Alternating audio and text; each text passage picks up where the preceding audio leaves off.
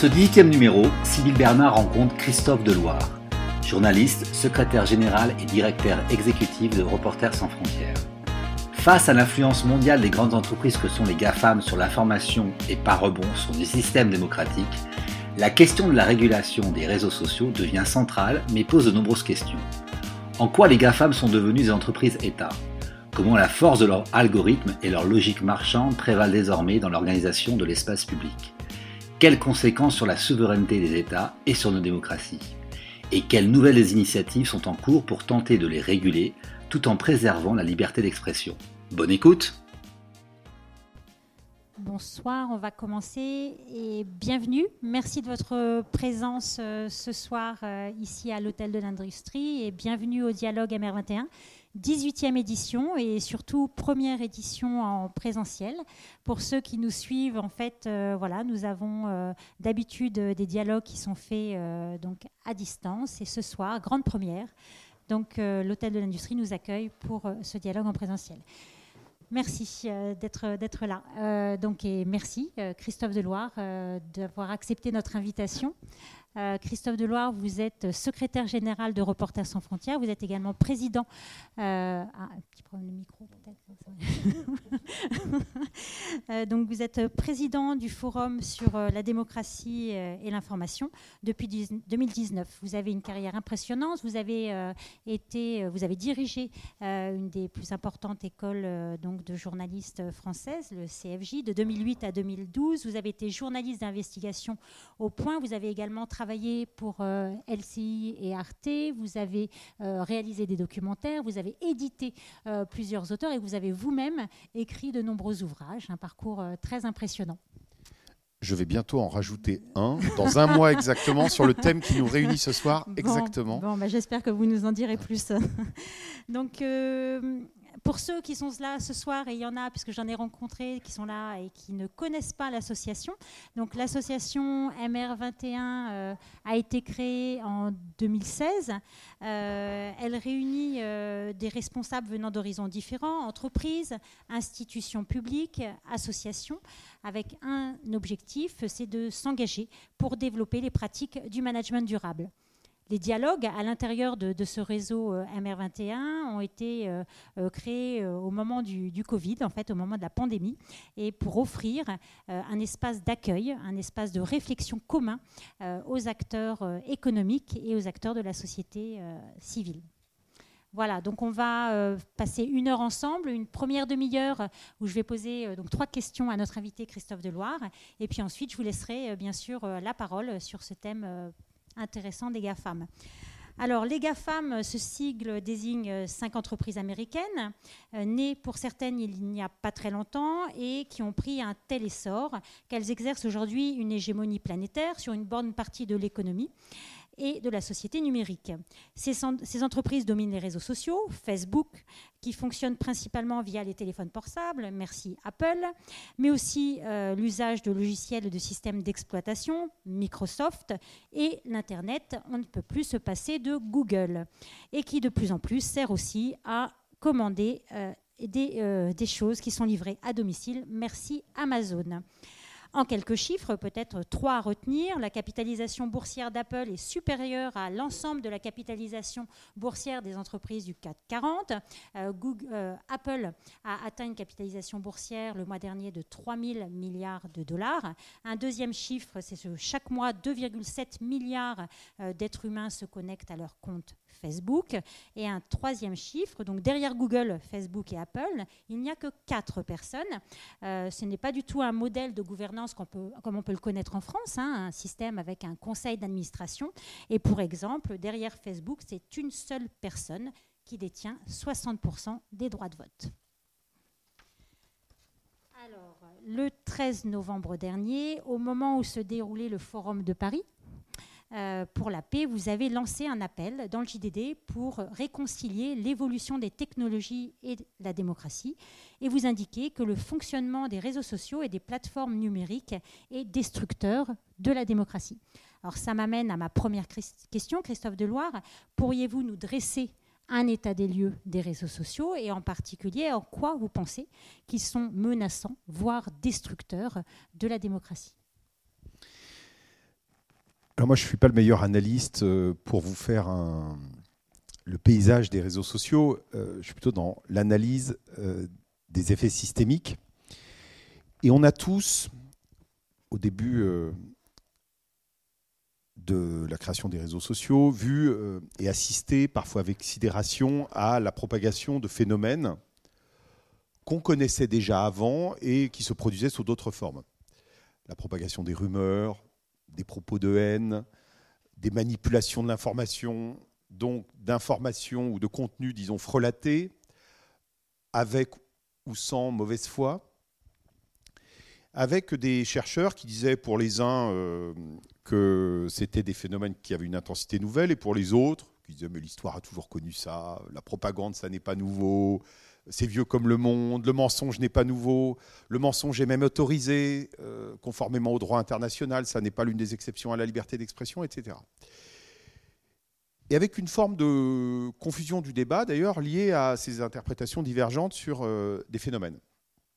Et en fait, on s'intéressait moins aux, causes et au, bouleversement que provoquaient ces causes. Et ce qui s'est passé derrière ces nouveaux phénomènes, qui quand même sont amplifiés comme jamais sans doute dans l'histoire des démocraties. En tout cas, et je reviendrai sur l'histoire des démocraties, l'histoire des démocraties a consisté à mettre en place peu à peu, au fil du temps, des garanties sur l'information, sur le pluralisme, euh, sur l'indépendance éditoriale, la prohibition des conflits d'intérêts, euh, la rigueur. Et cette euh, évolution au cours de l'histoire des démocraties, je vais peut-être la décrire en quelques étapes, finalement, elle a été abruptement interrompue par les réseaux sociaux qui ont détruit ces garanties démocratiques qui avaient été posées.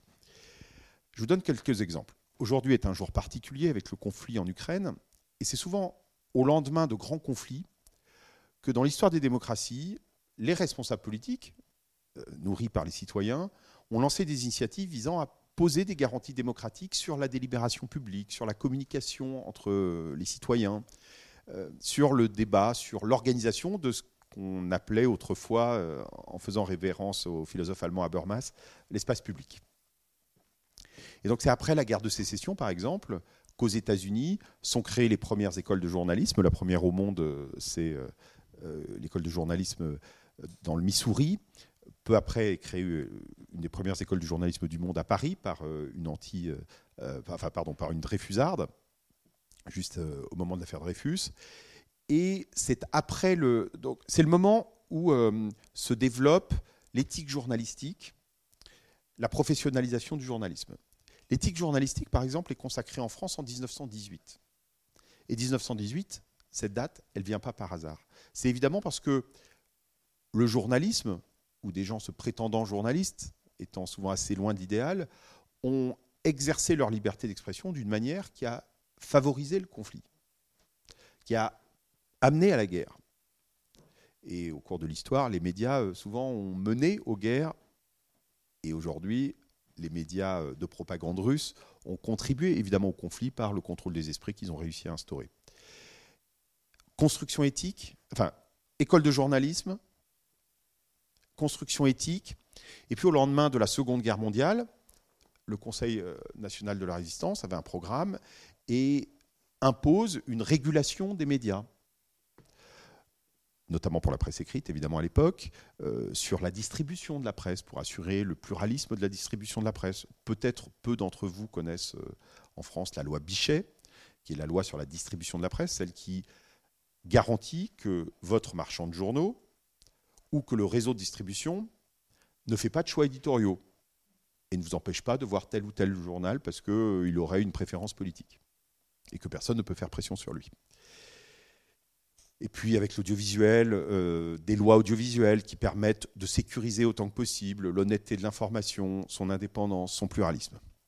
Donc une construction au fil de l'histoire des démocraties qui vise à apaiser le débat, à faire en sorte qu'il euh, y ait des formes d'exigence et de rigueur euh, et d'indépendance pour éviter que le débat soit nourri par des contenus qui servent les intérêts politiques ou commerciaux de tel ou tel. Évidemment, un système pas du tout parfait, quelques formes de corruption, euh, des insuffisances partout, mais un système qui quand même apportait beaucoup de vertus. Arrivent les réseaux sociaux.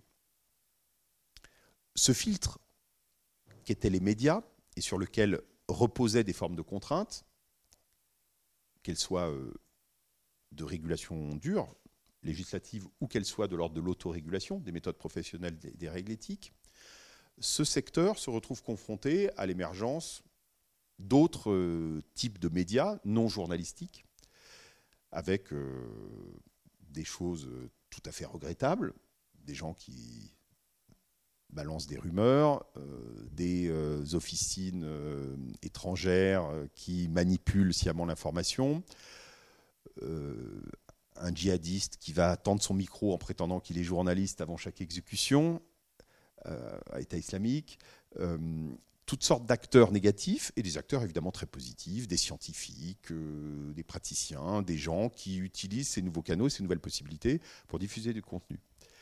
Avec évidemment une libération qui est aussi extrêmement forte, parce que ce filtre, il avait des défauts, il pouvait être, avoir des euh, orientations euh, idéologiques, il pouvait être soumis à certaines catégories de la population, ne serait-ce que quand les médias sont possédés par euh, des milliardaires. Évidemment, ça ne signifie pas que les journalistes sont nécessairement des petits soldats à la solde de ces milliardaires. Néanmoins, il serait un peu absurde de prétendre qu'il n'y a pas du tout d'effet sur les lignes éditoriales euh, ou sur certaines informations. Et donc, on se retrouve dans un système ancien sur lequel il y avait des garanties qui n'étaient pas parfaites et qui est contesté, et en face, euh, une liberté, une forme de jungle avec les avantages de la jungle et aussi le fait que dans la jungle, à la fin, ça peut être les prédateurs qui l'emportent, ceux qui ont le plus de moyens, ceux qui sont les plus pervers. Et un enfoncement, évidemment, euh, du journalisme. Et on se retrouve aujourd'hui dans un espace public qui euh, est déséquilibré, et notamment pour deux raisons qui sont fondamentalement destructrices, à mon sens, des démocraties. Un, un marché de l'information qui aujourd'hui donne un avantage concurrentiel au faux, à l'outrancier, à l'extrême, au haineux.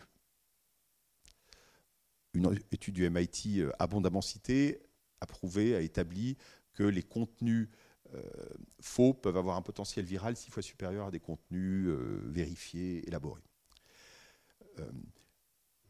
notre espace public, autrefois, est un espace public où les hurluberlus, les fous furieux, existaient déjà. Ils ne sont pas nouveaux, ils ne sont pas nés avec les réseaux sociaux, mais ils étaient quand même aux marges. Avec un cœur qui avait des formes de contrôle, positifs avec des aspects négatifs, mais qui étaient plus apaisés. Et là, on a maintenant un espace public dans les démocraties où les hurluberlus, les fous furieux, les haineux se trouvent au centre, avec une forme d'attention particulière. Et ça, c'est totalement déstabilisateur pour la délibération démocratique. Deuxième inconvénient de ce, nouveau, ce nouvel espace, il est global. Les frontières sont tombées. On peut s'en féliciter, mais ça signifie malheureusement que le droit, qui autrefois était applicable, ne l'est plus. Que fait-on de quelqu'un anonyme à Vladivostok? Il a au fond un accès à la délibération publique, au débat public euh, euh, presque équivalent aux personnes qui se trouvent sur le territoire et aux citoyens. Mais euh, la justice, si euh, tombe dans les exceptions à la liberté d'expression, ne peut pas aller le chercher. Il n'est pas soumis non plus aux règles qui sont imposées aux acteurs nationaux. Je prends un exemple. Euh, nos chaînes françaises, enfin celles qui sont établies en France, ont des obligations. Je citais en termes d'honnêteté, de pluralisme et euh, d'indépendance de l'information. On peut en discuter longtemps de est-ce que ça marche, ça marche pas, ça marche pas toujours, mais il y a des obligations. La chaîne chinoise CGTN, qui est diffusée par satellite et qui a récemment trouvé un accès via le, CSA, qui entre-temps est devenu Arcom, qui est diffusée via Eutelsat, elle fait des confessions, forcées, c'est une pure chaîne de propagande, elle est dans le même espace public et elle n'a aucune obligation. Donc on a une forme de distorsion de marché euh, qui est extrêmement préjudiciable et qui là aussi, d'une certaine manière, favorise ceux qui euh, peuvent être nuisibles. Une asymétrie, il y en a aussi une du fait de cette euh, numérisation et, globalisation de l'espace public, du fait, il y a une asymétrie entre les régimes despotiques et les régimes démocratiques. Pourquoi? Parce que d'un côté, il y a des sociétés ouvertes qui ne contrôlent pas, qui laissent entrer tous les contenus. Et en face, il y a des sociétés, des régimes qui s'abritent derrière des murailles, qui à l'intérieur contrôlent et qui exportent des contenus de propagande.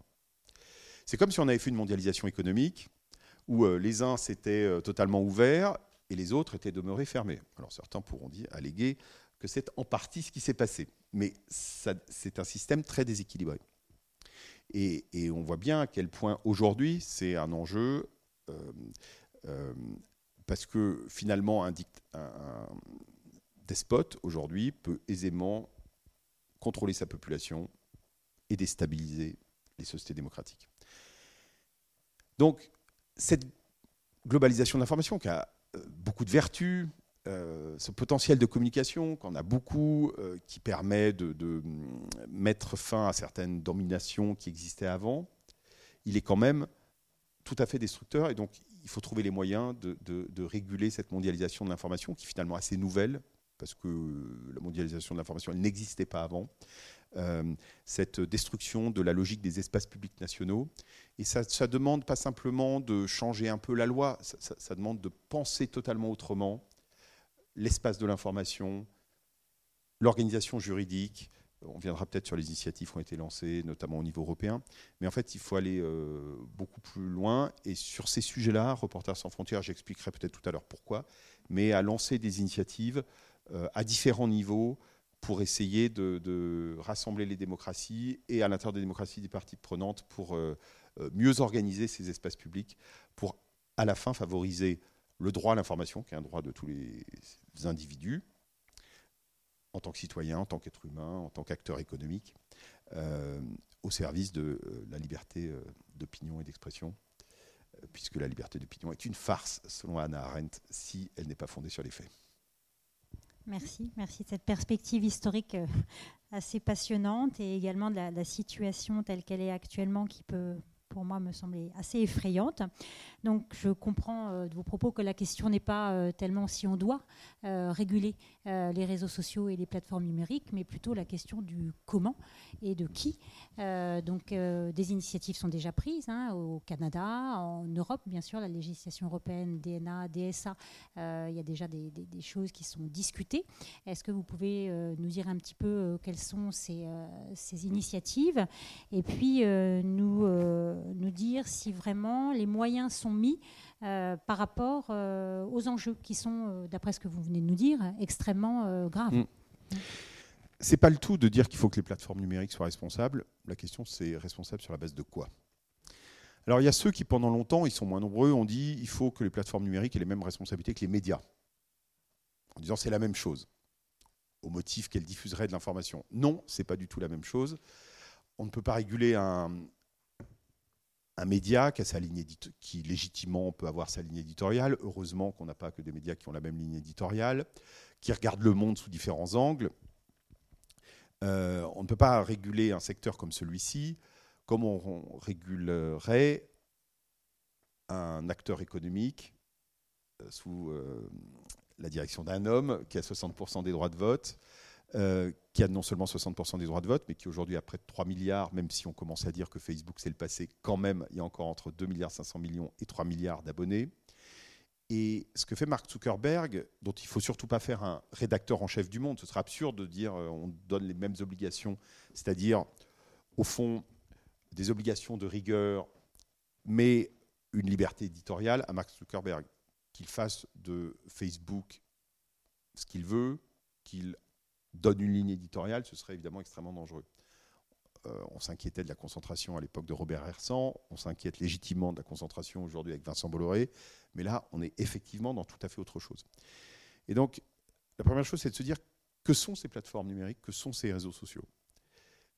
En réalité, aujourd'hui, ce sont ceux qui produisent les normes de l'espace public, qui adoptent les lois. Ils ont remplacé les parlements. Le code, c'est la loi, code is law, et celui qui rédige le code, alors ce n'est pas Zuckerberg lui-même, mais lui, il est le patron de ceux qui le font, euh, il établit les architectures de choix, il adopte pour le numérique l'équivalent de ce que j'appelais la loi Bichet tout à l'heure, enfin de la loi Bichet que j'évoquais. Euh, il décide de ce qu'on voit et ce qu'on ne voit pas, de ce qu'on voit en premier, de ce qu'on voit en deuxième et ce qu'on voit en millième. Et ça, le laisser à un seul homme. Alors, on n'est pas obligé de regarder Facebook toute la journée, mais enfin, on y passe quand même. Les gens y passent beaucoup de temps. Euh, c'est euh, accepter qu'il ait pris le rôle du Parlement, sans checks and balances, sans procédure démocratique. Il fait ce qu'il veut. Ce qui est malheureusement, et là il y a un gros point de blocage, la vision de la Cour suprême des États-Unis aujourd'hui. Et il y aura des chocs entre des visions euh, de doctrine et, des visions juridiques. Il n'a pas simplement remplacé les parlements, il a aussi remplacé euh, la justice, puisque c'est lui qui décide d'appliquer les normes qu'il crée. D'ailleurs, il a même créé une Cour suprême, un oversight board de Facebook de nature privée. Donc vous pouvez faire appel, ou plus exactement, quand un problème se pose, Facebook peut faire appel à un organe supérieur qu'il a créé lui-même et dont il rémunère les acteurs. Il a aussi remplacé les autorités administratives indépendantes, ou il a remplacé le ministère de la Culture, qui allouait des fonds aux médias sur une base non discrétionnaire, sur des critères. La différence, c'est que chez Facebook, c'est lui qui définit les critères, ou qui fait ça au doigt mouillé, ou selon sa volonté. Bref, il a remplacé les institutions démocratiques. Et on a aujourd'hui quasiment pas de moyens juridiques contre lui. Donc, il faut euh, faire quelque chose. Et donc, nous, on s'est lancé dans deux initiatives. Enfin, et ensuite, je parlerai d'un troisième euh, mécanisme qui peut euh, faire écho avec ce qui se passe aujourd'hui. Mais on s'est dit, il faut travailler à deux niveaux. Il n'y a pas que le niveau du journalisme. Nous, à l'origine, Reporters sans frontières, on travaille pour défendre le journalisme. les journalistes, mais le journalisme, avec un idéal sur ce que c'est le journalisme, sur ses droits et ses devoirs. Euh, peut-être j'en parlerai tout à l'heure. Mais on s'est dit, en fait, les journalistes, au fond, c'est des joueurs, enfin, comme sur un terrain de football. Euh, nous, on défend les meilleurs joueurs, ceux qui incarnent les idéaux du journalisme. Mais en réalité, euh, ce qui compte, c'est les règles du jeu. Et donc, si aujourd'hui les règles du jeu sont définies par des pouvoirs qui nous échappent, on n'aura pas servi à grand-chose. Donc travaillons sur les règles du jeu. Et puis euh, j'avais écrit un jour un bouquin sur l'Europe et je m'étais rendu compte qu'il y avait une, association à Londres qui s'appelle l'IASB, qui avait travaillé sur la comptabilité des entreprises, qui avait édicté euh, des normes, vous les connaissez, et qui peu à peu étaient devenues des normes qui avaient été reprises euh, les uns après les autres par les États. Et avait changé finalement le monde dans l'entreprise par son travail normatif. donc on s'est dit qu'il convenait de faire la même chose. Euh, sur la question de la délibération publique, puisque le journalisme s'inscrit euh, dans quelque chose qui est plus large, qui est l'organisation de l'espace public. Et donc on a lancé euh, une initiative sur l'information et la démocratie. Alors avec trois bouts de ficelle au début, vraiment on est un peu les, les, MacGyver de l'initiative internationale, mais on a eu cette idée et puis on a appelé des gens, puis on a composé une commission avec des prix Nobel, des grands esprits, des philosophes, des anciens dirigeants d'organisations internationales. Ça s'appelait la commission sur l'information et la démocratie. Puis on a dit on va faire une déclaration en se posant la question quelles doivent être les responsabilités euh, de ces entités, de ces plateformes structurantes. On a fait une déclaration. 12 chefs d'État et de gouvernement l'ont soutenu euh, une semaine après sa publication. On était allé les voir euh, avant, et à l'aveugle, ils avaient décidé de soutenir, juste parce qu'ils appréciaient la logique. C'est devenu, un an plus tard, un partenariat intergouvernemental sur l'information et la démocratie, donc signé en 2019 par 30 États. Aujourd'hui, il y en a 45 dont euh, des grands acteurs. Enfin, il y a l'Afrique du Sud, il y a la Corée du Sud, euh, il y a même des démocraties qui ne sont pas parfaites, il y a l'Inde, euh, il y a 24 pays européens, le Canada, le Costa Rica, enfin, il y en a partout. Et sur une vision qu'on a posée, et qui est de réunir des démocraties pour qu'elles travaillent ensemble, au-delà des démocraties européennes, à édicter les normes de cet espace pour éviter que ce soit Mark Zuckerberg ou Xi Jinping ou Vladimir Poutine enfin, Vladimir Poutine, il décide moins des normes, mais plus Xi Jinping, euh, qui décide des normes de l'espace global de l'information et de la communication. Et hum, on a créé un organe de mise en œuvre dirigé par la société civile qui s'appelle le Forum sur l'information et la démocratie, qui a organisé des groupes de travail, notamment avec la prix Nobel Maria Ressa, euh, la journaliste qui est philippine qui est le prix Nobel cette année, avec qui on a beaucoup travaillé. On fait des recommandations sur l'organisation de l'espace digital. Là, on est en train de créer des comités techniques. Et en fait, on a lancé un peu l'équivalent de ce qu'est euh, le processus climatique on a fait en sorte d'avoir des COP annuelles. Elles auront lieu. Euh, le premier sommet sur l'information et la démocratie a eu lieu à New York en septembre. On est en train de créer le GIEC. Ça s'appellera l'Observatoire international sur l'information et la démocratie. On fait des recommandations, on obtient euh, des engagements d'État. et espérons-le, on arrivera à, continuer ce processus pour que les États travaillent vraiment ensemble sur cette question du chaos informationnel, au-delà des textes européens, notamment des deux textes, euh, les deux législations européennes sur euh, les services numériques et sur les marchés numériques, DSA, DMA, qui représentent des avancées, mais qui vont, de notre point de vue, vraiment pas assez loin si on veut sauver la démocratie. On a lancé, mais je vais peut-être attendre une relance, une autre initiative. Donc ça, c'est au niveau macro, si je, peux dire, au, niveau de l'organisation de l'espace. Et ensuite, on s'est posé la question, comment on fait pour vraiment promouvoir la fiabilité de l'information dans cet espace numérique? Parce qu'il y a un enjeu, c'est que euh, comment on fait pour identifier ce qui est fiable ou pas fiable? Et c'est pas simple, en fait. Et même du point de vue des plateformes. Bon, finalement, je vous raconte euh, ça, tout de suite. Euh, c'est pas simple parce que euh, on peut dire, bon, bah, euh, comment on choisit, comment les plateformes doivent-elles choisir les médias? Aujourd'hui, moi, pour avoir posé la question au patron de Google News, qui est venu nous voir plusieurs fois, pour mettre un média sur Google News, ils le font au doigt mouillé. C'est vraiment euh, leur méthode scientifique, c'est le doigt mouillé. ensuite, les plateformes ont essayé de développer des, qui, n'ont pas grand-chose à faire de promouvoir la fiabilité, enfin, notamment Facebook, parce que ça n'est pas, euh, dans leur business model, ça n'est pas nécessairement intéressant. Euh, mais ont on eu l'idée que peut-être elles pouvaient trouver des signaux technologiques dans chacun des contenus. Par exemple, combien il y a de sources citées. Et donc, s'il y a 11 sources citées, c'est prétendument plus vrai que s'il n'y en a que 5. Ce qui est quand même pas très rigoureux comme méthode. Euh, et donc nous, on a construit une solution qui est une solution de marché et, qui, euh, qui est en voie de finalisation. On s'est dit, en fait, il faut peut-être utiliser ce qui est utilisé dans d'autres secteurs de l'économie, et ça paraissait curieux à l'origine pour le journalisme, qui est la normalisation, au sens de ISO du terme. Et donc pendant un an et demi, on a travaillé à faire euh, une norme européenne, parce qu'on voulait éviter qu'il y ait trop de trolls russes ou chinois. En fait, il y a plein de Russes qui sont venus, j'y reviendrai éventuellement. On a eu des échanges avec le ministre russe des Affaires étrangères, Lavrov, là-dessus, qui était très tendu sur la question. Donc on a fait une norme européenne sur c'est quoi les, processus minimaux pour avoir de l'indépendance éditoriale, de la vérification, du respect des règles éthiques, de la prohibition des conflits d'intérêts euh, et euh, de la transparence. C'est un long document. Euh, on, a, travaillé avec des syndicats en Corée du Sud et à Taïwan, BBC, Guardian, la société de presse, plein de gens très différents. Là-dessus, on construit un mécanisme de vérification, de, conformité, de compliance, euh, grâce au marché de la certification. Le premier marché qui a été ouvert, c'est les États-Unis. Bientôt, on aura l'Europe. On a testé le marché avec Deloitte.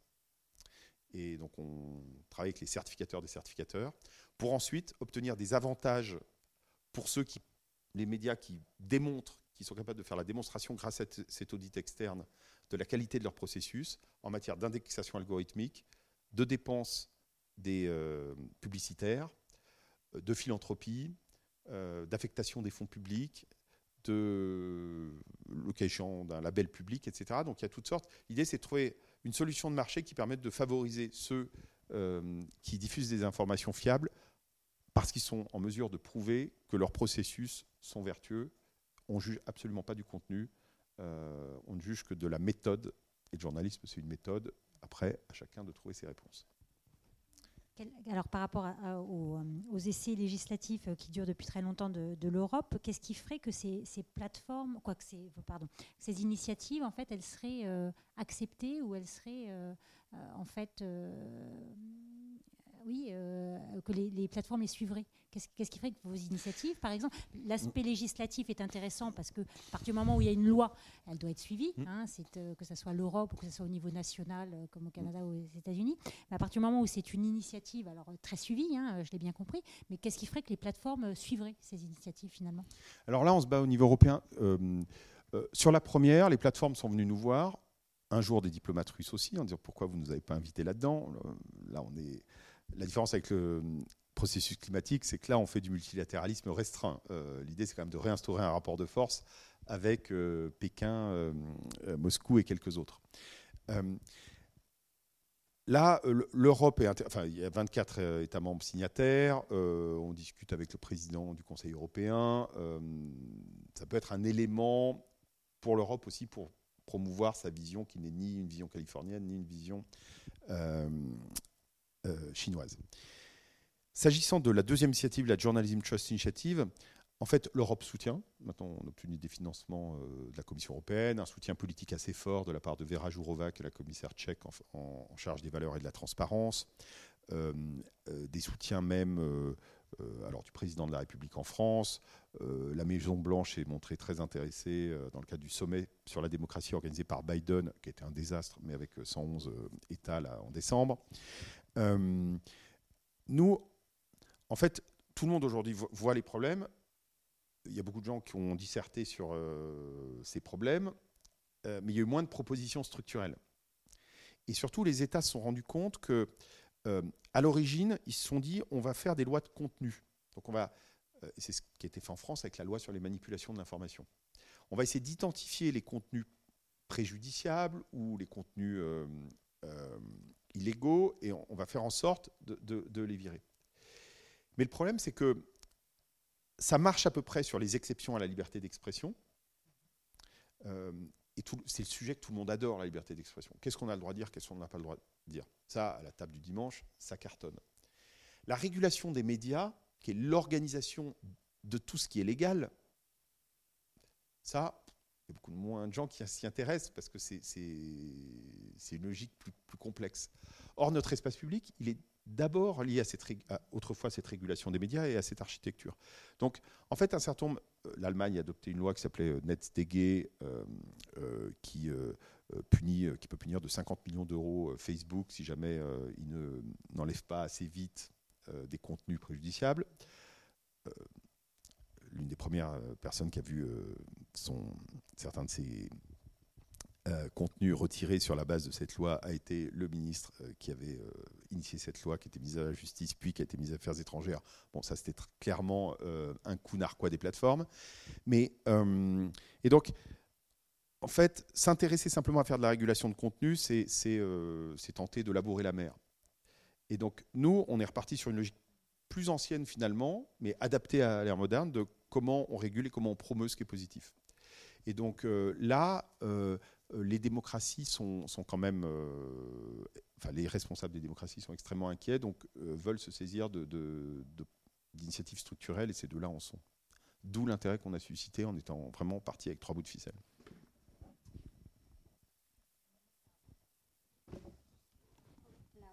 la demi-heure est écoulée, donc euh, je vais peut-être euh, donc euh, laisser la parole à ça. Je vais, je vais quand même tenter une dernière question par rapport donc à la législation, puisque nous-mêmes nous ne sommes pas spécialistes, donc on parle de DMA, DSA.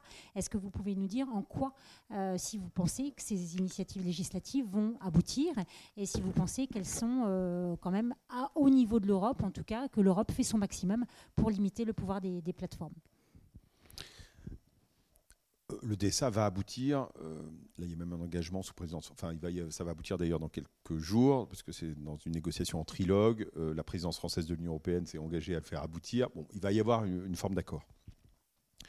Mais euh, on est dans une vision encore très prudente. Alors, il se trouve que la position même du commissaire Thierry Breton, en charge du marché intérieur, était sans doute pas celle du texte. Il ne s'est pas trouvé au barycentre de l'Union européenne il y a un certain nombre d'États dans l'Union européenne qui sont, de notre point de vue, très faibles face aux plateformes numériques, qui ne veulent surtout pas en découdre. Il y a en face aux États-Unis Biden, qui à la fois est capable de dire que Facebook, il tue des gens, puis de la semaine suivante de dire que c'est surtout les 10 principaux comptes qui sont dangereux. Euh, mais il y a quand même une poussée très forte des plateformes euh, qui euh, utilisent leur lobbying vis-à-vis -vis du Congrès, des parlementaires, des États, beaucoup des ONG, il faut le dire. Euh, moi, une de mes premières décisions quand je suis arrivé à RSF, alors qu'on n'était pas en grande santé financière à l'époque, c'était de couper l'argent de Facebook, parce que c'était le seul donateur qui essayait de me tordre le bras. Et euh, il essayait vraiment de le tordre. On résistait, mais au bout d'un moment, ça fait mal, donc on dit euh, arrêtons. et un jour, il faudra écrire l'histoire de ces financements. mais pour vous donner deux exemples de, de dispositions qui ne seront pas dans le DSA, ni dans le DMA. La neutralité de l'espace public. Évidemment, les acteurs dans l'espace, ils n'ont pas à être neutres. En revanche, dans les démocraties, l'espace lui-même, le lieu où on vient débattre, il doit être neutre. En Chine, il n'est pas neutre. Il faut être sur la ligne du Parti communiste. En Iran, il n'est pas neutre. Il faut être conforme à, la doctrine du guide suprême. Dans une démocratie, le principe, c'est que l'espace lui-même n'est pas orienté. On n'a aucune sécurité aujourd'hui. voir d'ailleurs la création ces jours-ci de Trump, qui, qui crée Truth. Demain aura peut-être un succès, sera peut-être un concurrent de Facebook et qui sera totalement orienté. Alors on pourrait dire est-ce que c'est les médias, mais sauf que là on est sur des quantités de population qui sont incomparablement supérieures et ça crée de la polarisation. Zuckerberg lui-même, pendant euh, l'épidémie de Covid, il se dit à un moment, comme, euh, enfin, il y a un sujet sur lequel tout le monde a assez peu enquêté, y compris les médias, et je trouve même que ça a été une faute journalistique, c'est est-ce que euh, le virus est sorti des laboratoires de Wuhan? Personnellement, j'en sais rien, et j'en sais toujours rien. Mais il y a eu une forme de, à un moment de consensus sur le fait que ce n'était pas le cas. Et sans être très fondé, qui était vraiment. Euh, il y a eu des opérations de lobbying, on a vu là-dessus. Zuckerberg décide qu'il n'est pas sorti des laboratoires de Wuhan. Et donc ceux qui prétendent le contraire, out. Et puis un jour, Biden publie un rapport dont il déclassifie une partie, qui dit peut-être c'est sorti des laboratoires de Wuhan. Et là, Zuckerberg dit ah bon, d'accord, on peut le dire. Alors, et il revient. Et donc voilà, on est sur des exemples où euh, finalement, Zuckerberg, il peut, il peut être le ministère de la vérité. Et en fait, on est toujours dans des pays où on est très euh, sensible et inquiet devant ce que peuvent faire les États, le risque de ministère de la vérité gouvernemental. Euh, évidemment, cette tendance, il faut toujours y prêter attention. Mais les ministères de la vérité, aujourd'hui, ils existent. Et ils sont bien plus puissants. Et on ferait bien de les regarder, eux. Deuxième chose, le fait de promouvoir la fiabilité de l'information, par exemple, ça n'est pas dans le DSA. Alors, c'est dans un autre texte qui est en cours de renégociation, qui existait déjà euh, à Bruxelles, qui s'appelle le Code de bonne pratique, qui est négocié par euh, un certain nombre d'organisations, les plateformes. Nous, maintenant, on en fait partie, on est très actifs là-dedans. Mais la Commission européenne, de manière prudente, a dit aujourd'hui, on va faire, donc ça c'était euh, il y a trois ans, on va réunir les acteurs, on va faire du multi-stakeholderism, euh, du multipartie prenante, tout le monde dans la même salle, et vous mettez d'accord. Et nous, on regarde un peu ce qui se passe, et vous mettez d'accord sur un texte. Euh, nous, on est assez hostile à cette vision-là, parce qu'évidemment, euh, dans ce cas-là, ceux qui sont surpuissants, ils prennent le pouvoir, et, ils sont au début, à la fin. Et donc là, il y a un nouveau code de bonne pratique. Il y a des choses pas mal. On a réussi à placer nos pions là-dedans. Maintenant, on ne sait pas encore si les plateformes vont accepter, puisqu'elles peuvent accepter, elles peuvent accepter ce code de bonne pratique par euh, article par article.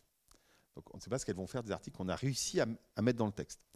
Et là, on sent que TikTok est en train de s'énerver, a pris la, euh, la tête euh, de la mobilisation contre le texte, donc on verra. Merci. Je vais laisser la parole donc à la salle. Est-ce qu'il y a des questions? Oui. On a besoin du micro pour l'enregistrement. Hop là.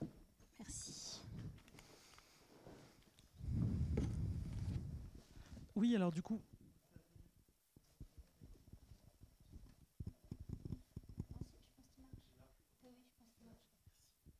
Oui, vous, parliez effectivement de la régulation. Je crois même que vous aviez commencé à porter plainte contre Facebook en 2019. Et donc au-delà même avant de, réguler, c'était aussi une manière d'agir. Est-ce que vous pouvez peut-être nous en dire plus sur là où elle en est aujourd'hui, euh, sur cette euh, propagande, un peu sur la désinformation euh, Hmm. Euh, non, on a déposé plainte, effectivement, parce que nous, on fait du plaidoyer. Et le plaidoyer, on peut utiliser la parole publique. Maintenant, on produit beaucoup de notes. Je pense qu'on produit plus de notes qu'un cabinet ministériel. Et on va les poser partout. Euh, sur les bureaux de gens qu'on peut considérer à un moment donné comme nos alliés ou nos ennemis. et on va même poser des notes sur le bureau des ministres saoudiens pour essayer d'obtenir des choses on leur propose des feuilles de route en leur expliquant pourquoi ils ont intérêt à le faire, etc. On fait la même chose avec euh, les plateformes numériques. Google et Facebook euh, étaient venus, euh, au début, sont formels, les sociétés californiennes sont formellement inscrites à notre processus Journalism Trust Initiative. Et puis, après, il ne se passait rien.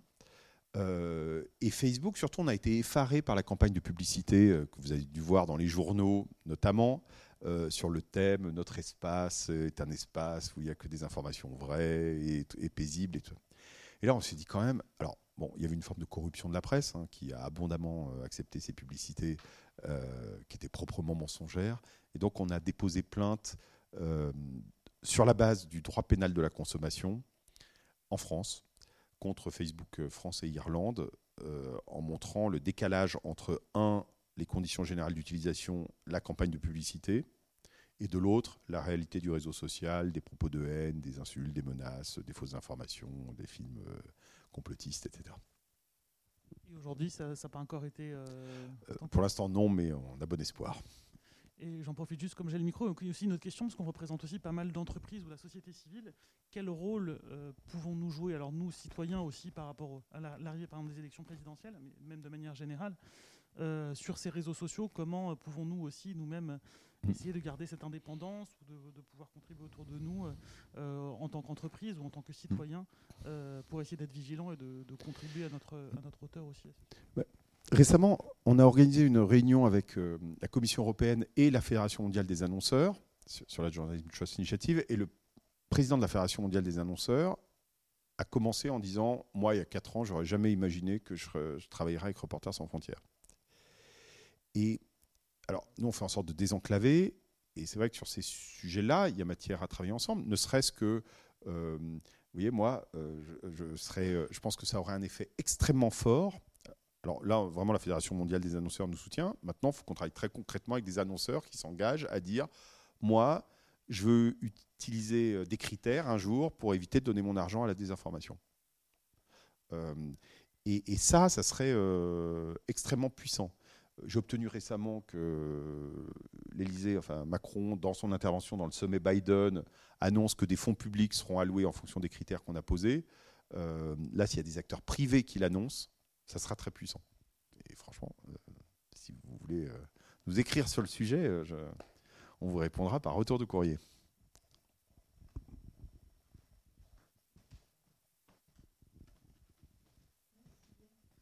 Euh, merci beaucoup en tout cas pour tous ces éclairages. Et je rebondis moi sur la question d'Audrey. J'adore l'idée de la norme parce que ça a une vertu pédagogique puisqu'on peut comprendre ce que c'est qu'un process euh, qui aujourd'hui n'est pas très clair pour les gens. Mais comment euh, ces acteurs-là, si ça ne passe pas par la loi, quel intérêt vont-ils trouver à, s'approprier cette norme et à la déployer si par ailleurs les, lecteurs, les internautes ne viennent pas en masse vers l'information euh, propre et qu'ils ont plus à gagner à la multiplication des fake news? comment est-ce que ces acteurs-là, vous allez les amener à, utiliser cette norme aujourd'hui bah, On n'a pas de pouvoir direct, évidemment, sur ces acteurs. Bon, nous, on a créé un système où on espère qu'à la fin, enfin, c'est l'enjeu, tout le monde a intérêt à s'en servir, et donc il y a un petit côté main invisible euh, d'Adam Smith. Les plateformes, quels intérêts elles ont à s'en servir? Un, bon, on peut toujours faire appel à l'âme de leurs dirigeants ou aux préoccupations civiques, euh, en disant vous êtes en train de détruire la démocratie, vous avez quand même intérêt à, mettre en place des, mécanismes. Deux, on peut nourrir les appels au démantèlement. On peut euh, faire en sorte, on peut aller voir des tiers et demander qu'ils vous détruisent. Peut-être vous avez intérêt, avant que, à prendre des dispositions pour l'éviter. Trois, vous pouvez craindre, et nous pouvons tous craindre, que des lois euh, inadaptées, dangereuses soient adoptées. Il vaut mieux preempt the legislation. Euh, et puis, euh, on introduit du rapport de force en déposé en plainte, enfin, etc. Donc, et puis, il y a quand même la loi à la fin. Et, et je pense quand même que dans cette matière, il s'agit de démocratie et qu'à la fin, la démocratie, c'est quand même ça doit passer par la règle plutôt que par euh, un intérêt privé qui décide pour les autres. une petite question complémentaire. J'imaginais qu'au moins à l'intérieur des États, les médias et la représentation nationale de Facebook, par, exemple, travaillaient euh, en bonne intelligence. J'ai travaillé très longtemps à TF1 hein, et, donc on travaillait avec Facebook France pour euh, développer des contenus relativement clean de part et d'autre. Il, y avait il y avait une entente, il y avait des échanges ça ne représente pas quelque chose de significatif aujourd'hui ou de significativement utile euh, sur l'ensemble de la planète, ces, collaborations, en particulier pour vérifier que l'information qui était transmise sur les comptes Facebook, euh, sur l'ensemble des comptes Facebook de TF1, il y en a des dizaines et des, dizaines, était euh, propre, non gangrénée, non... Bah, vous avez plusieurs effets je, vais considérer que cette partie-là n'est pas publique. Euh, un, vous avez des médias qui ont une stratégie personnelle, qui se disent, moi, je vais essayer de jouer un accord avec Facebook, que les autres n'auront pas, et pour qu'ils me financent moi. Et ça, ça marche pour les très gros. Et si Mark Zuckerberg sauve un ou deux médias dans le monde, ceux dont il connaît le nom, Frankfurter Allgemeine Zeitung, Guardian ou Times, etc., Washington Post, il aura le sentiment d'avoir sauvé le journalisme. Donc il y a quand même une logique de, négociation individuelle avec Facebook qui est au fond assez dangereuse. Euh, et euh, je sais, pour le tenir de la bouche du cheval, qu'il y a des médias qui jouent vraiment ça. ils jouent dans leur coin, euh, parce qu'ils sont en position de puissance. je ne fais pas référence à TF en l'occurrence, mais ils jouent ça. le, pardon, votre question, je fais, c'était sur le. C'était finalement relativement anecdotique et je me doute bien qu'il y a des. Non, il y a beaucoup de partenariats, pardon, oui. Il y a beaucoup de partenariats sur le fact-checking. Et même l'agence France Presse annonce régulièrement des partenariats. Ils ont des partenariats avec un certain nombre de médias. Euh, mais fondamentalement, euh, ça, permet de rémunérer quelques personnes dans les rédactions. Mais ce n'est pas un système satisfaisant. Vous avez un acteur surpuissant qui peut imposer ses conditions et donner de la petite monnaie. Euh, dans, une, dans un contexte de fragilité économique des médias qui peut donner de la petite monnaie et tout le monde va, courir. C'est un, vrai danger de corruption. Il y a l'idée d'un autre acteur, un acteur européen, des, est complètement. Mais en fait, même si un acteur européen, dès lors qu'il y a des acteurs qui deviennent des organisateurs de l'espace public, il faudra leur imposer des conditions, qu'ils soient européens ou pas. Et, la solution, c'est sans doute de considérer que ce que font ces médias, ça relève du, service public, enfin que ça devrait être des, public utilities euh, ou des services d'intérêt général et que ça on leur a délégué l'organisation de l'espace public, euh, on leur a concédé, mais en concession, il, faut, euh, il y a des obligations à respecter. On ne fait pas ce qu'on veut. Moi, j'ai deux questions. vous évoquiez dans votre intervention le lien évidemment très fort avec la, question de la démocratie et les moments historiques où se construit la régulation des médias, euh, l'éthique, les premières écoles de journalisme. On voit bien que c'est à des moments de crise de la démocratie hein, que, ces questions se posent de manière euh, très vive. Euh, comment vous voyez, et quel est éventuellement votre rôle, mais comment vous voyez le rôle de la formation à, l'information, à la liberté d'expression, au traitement de l'information dans nos sociétés, démocratiques en l'occurrence, mais comment on, promeut cette culture euh, de la transparence, de l'éthique, de la liberté d'expression, euh, de la bonne information, entre guillemets, si tant est que le terme existe euh, aujourd'hui. Et ma deuxième question, elle est plus sur Reporters sans frontières. et justement, votre regard sur la manière dont les réseaux sociaux vous ont aidé ou pas au sein de Reporters sans frontières à promouvoir d'une certaine manière la liberté de la presse ou à vous accompagner dans cette lutte d'une certaine manière. Alors sur la première question, là aussi je considère que ce n'est pas public. Il y a une grande mode, enfin moi je considère que c'est une mode, qui est euh, l'éducation aux médias. On va éduquer tout le monde aux médias et puis euh, tout ira mieux. Moi je pense que c'est une forme de facilité. Parce que chacun, parce que c'est facile de dire euh, on va rendre tout le monde lucide face aux médias, mais en réalité, j'ai beau être le mieux éduqué du monde, ça ne me dit rien de est-ce que cette vidéo-là est authentique ou pas. Et c'est une ineptie de penser qu'il suffit d'être éduqué pour euh, savoir si c'est vrai ou pas. Donc, euh, donc je ne comprends pas bien le système. Et puis par ailleurs, je pense que les effets de système l'emportent. Et qu'on a beau investir dans l'éducation. Enfin, je ne dis pas qu'il ne faut pas le faire. Hein. Moi, je dirais, j'ai une école journée, je crois beaucoup à l'éducation. Euh, je suis fils d'enseignant. Enfin, je, Mais on a beau investir dans l'éducation, si le système pousse dans un sens, c'est ça qui l'emportera. Et alors, on le voit même dans une école de journalisme, je veux le dire, euh, j'étais obsédé par le fait d'avoir, euh, de faire des gens un peu différents, qui n'aient pas porté, euh, qui ne soient pas dans le conformisme. Vous pouvez prendre un, étudiant très très différent pour toutes sortes de raisons, vous le trempez dans le bain d'un certain type de service dans les journaux et il ressemble aux autres au bout de trois semaines. Donc,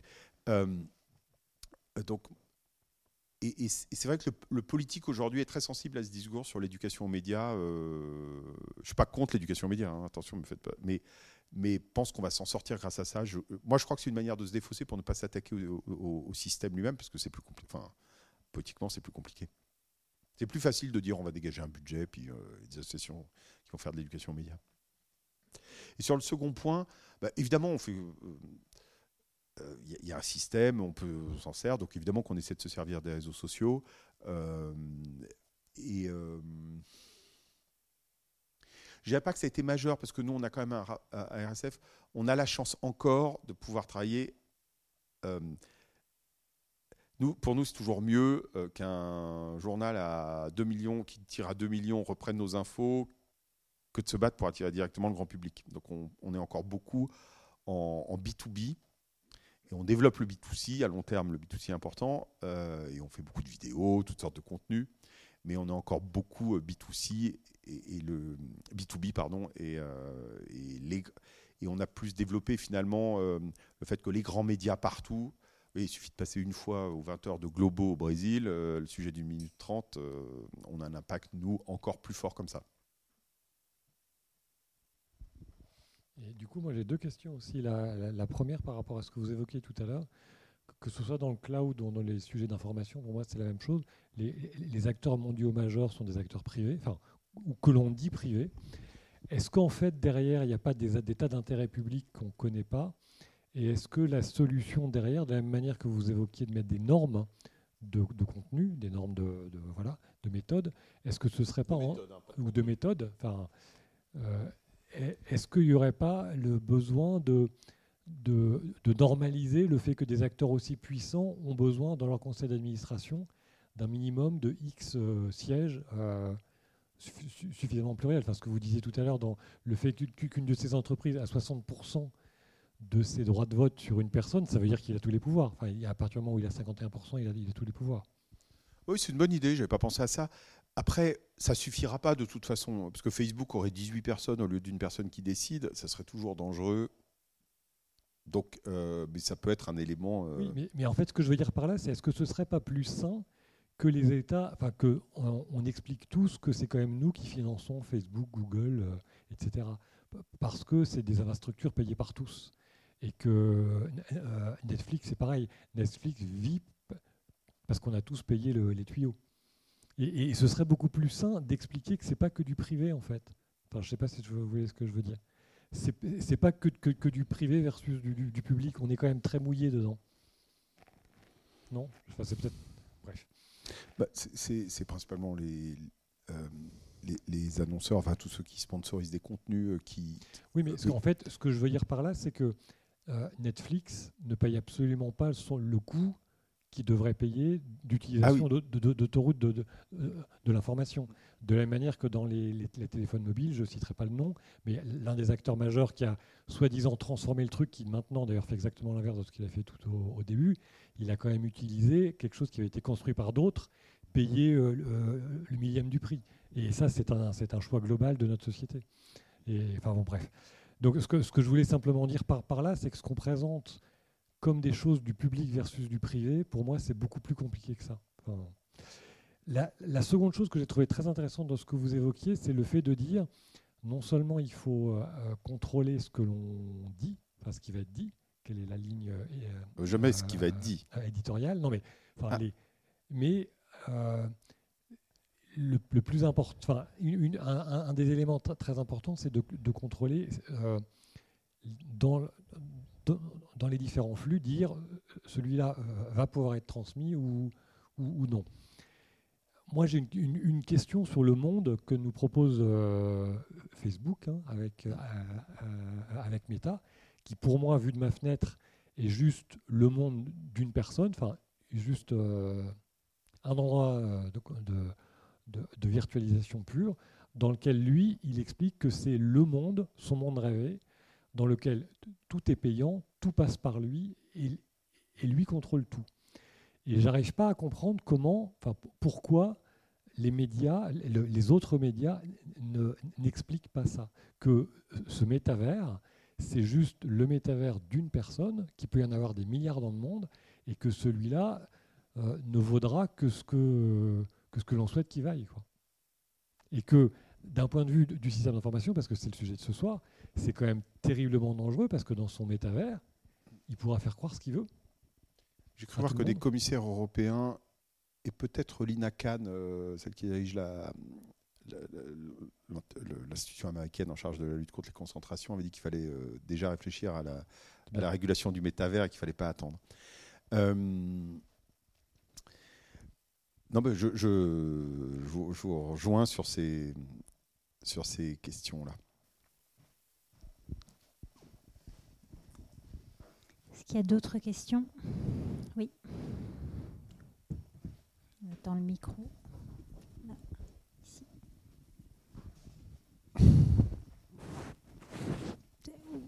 C'est égal. Pas de souci. Bonso- Bonsoir.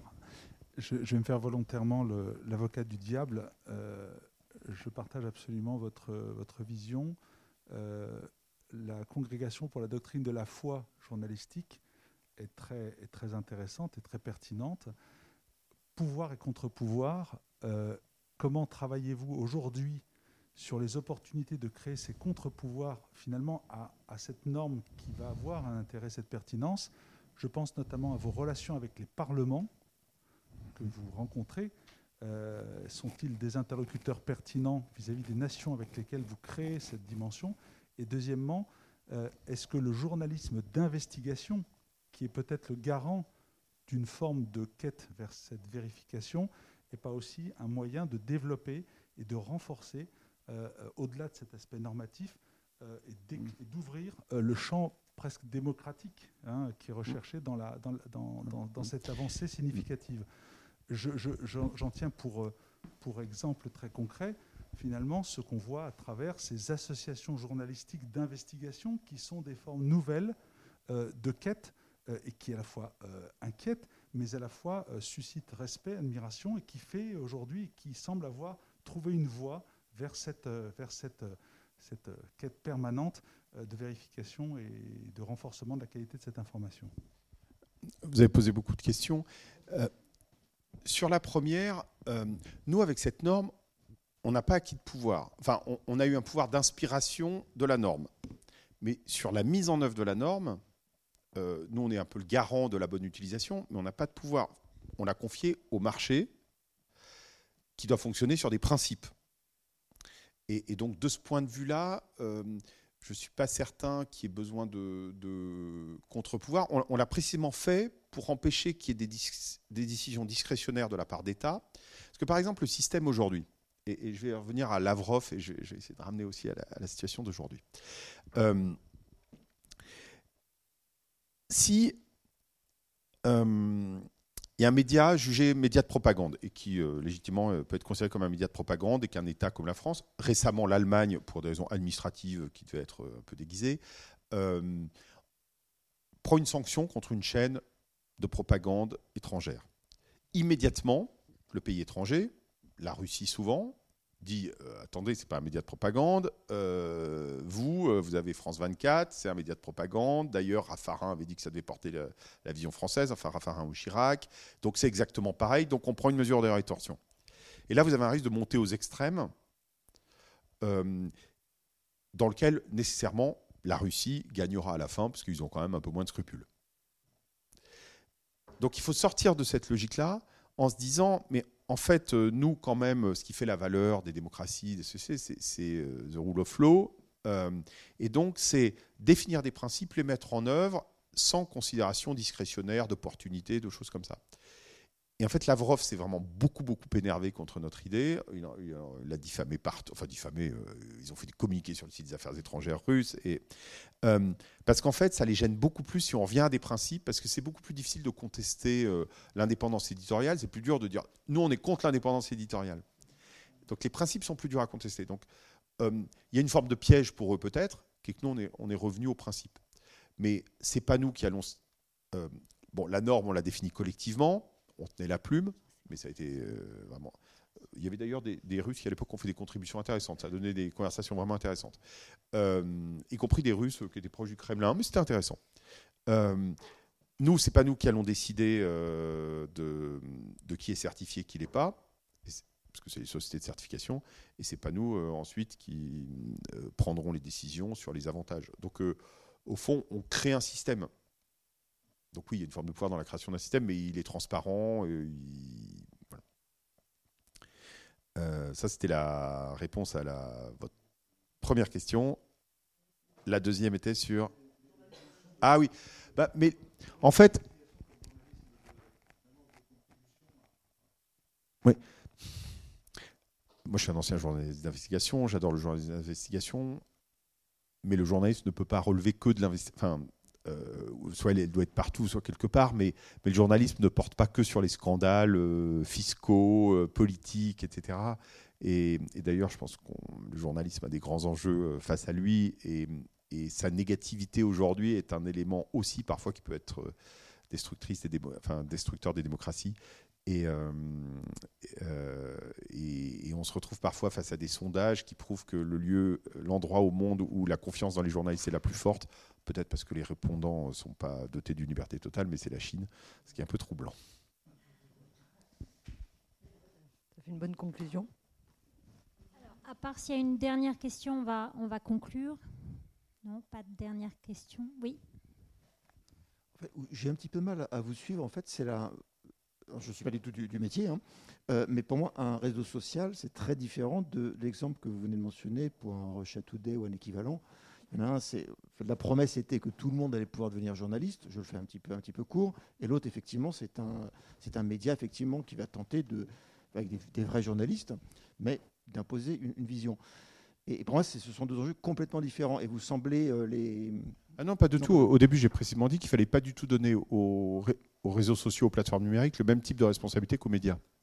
D'accord. Donc je non, je ne les confonds pas du tout. Enfin, les deux sont venus dans la, dans la discussion, mais je ne crois pas les, avoir. Enfin, au contraire, je les distingue totalement.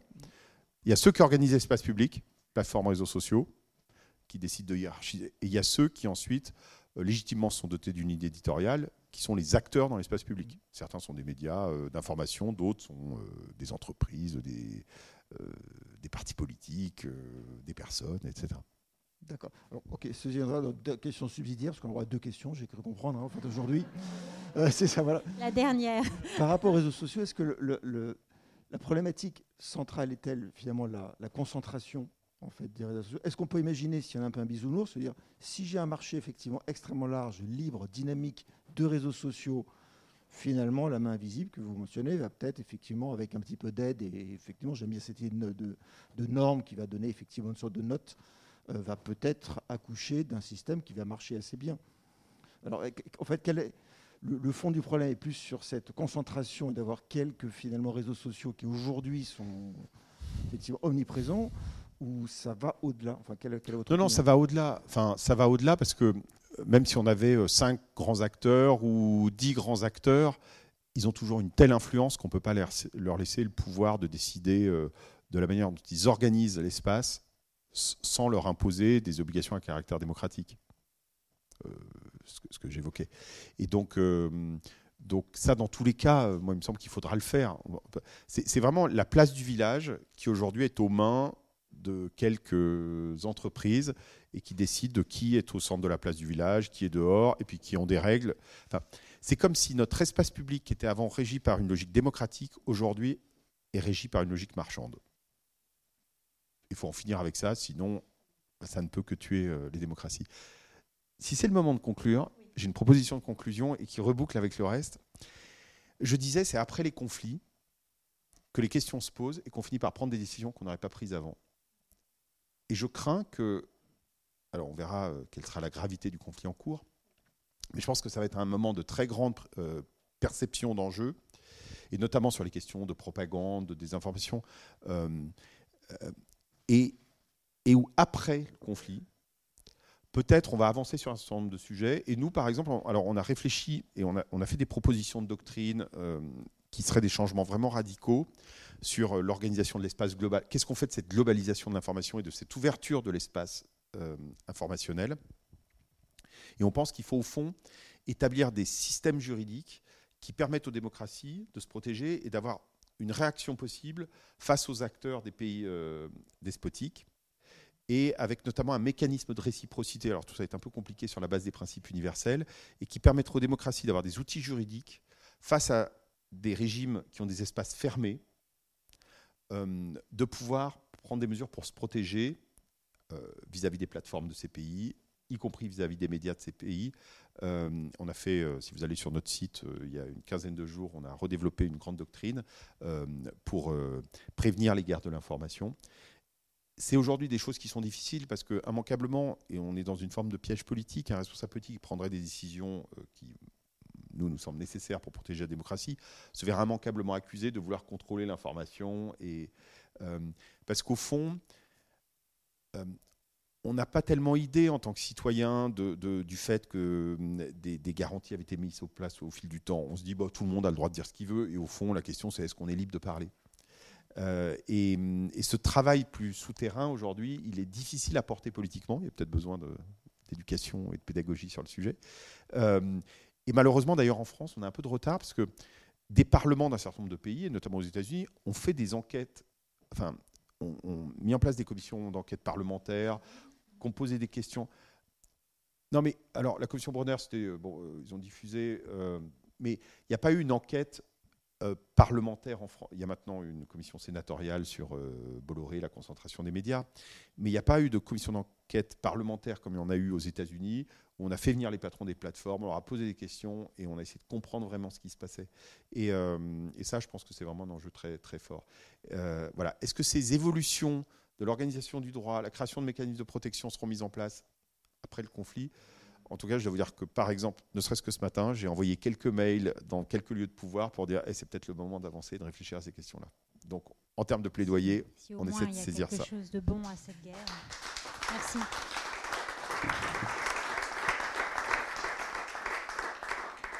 Merci. Oui, s'il y a au moins quelque chose peut-être de bon à cette guerre. C'est vrai que les premiers articles aujourd'hui euh, sur, euh, sur le conflit euh, parlait déjà beaucoup des réseaux sociaux, de comptes Twitter supprimés, bloqués pour aucune raison et remis pour, euh, euh, sans aucune explication. Donc on voit déjà, l'influence des réseaux sociaux avec les premières images des chars qui se viennent bien sûr par les réseaux sociaux.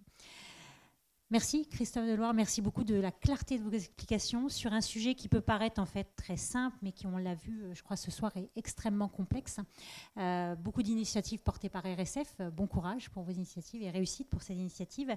Et puis surtout, bah, nous sommes dans une période en France, une période d'élection présidentielle, et, je pense que ça reste un impensé des candidats. Aujourd'hui, on ne voit pas les candidats s'exprimer là-dessus, et je pense que c'est vraiment très dommage, car c'est un enjeu on l'a vu ce soir, extrêmement fort et extrêmement vital euh, pour nos démocraties. Alors pour ceux qui ont été intéressés euh, ce soir par le débat, je conseille la lecture du livre de Shoshana Zuboff, L'âge du capitalisme de surveillance.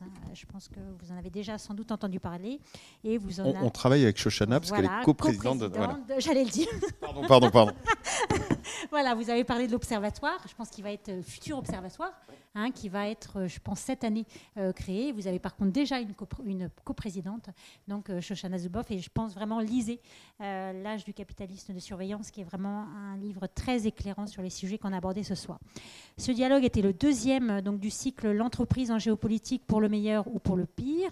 Lors du premier dialogue, nous recevions maître William Bourdon sur la responsabilité juridique des entreprises au niveau mondial. Le 10 mars, nous recevrons Sylvie Matelli, ici, à l'hôtel de l'Industrie. Euh, donc Sylvie Matelli est, directrice générale adjointe de l'IRIS et nous parlerons de l'entreprise et les mutations géopolitiques mondiales.